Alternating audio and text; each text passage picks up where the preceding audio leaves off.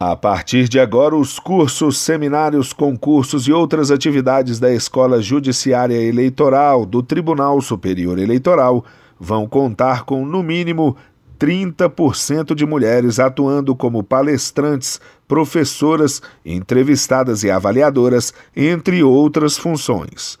A portaria TSE número 665 de 2020, assinada nesta quinta-feira, prevê a cota de gênero.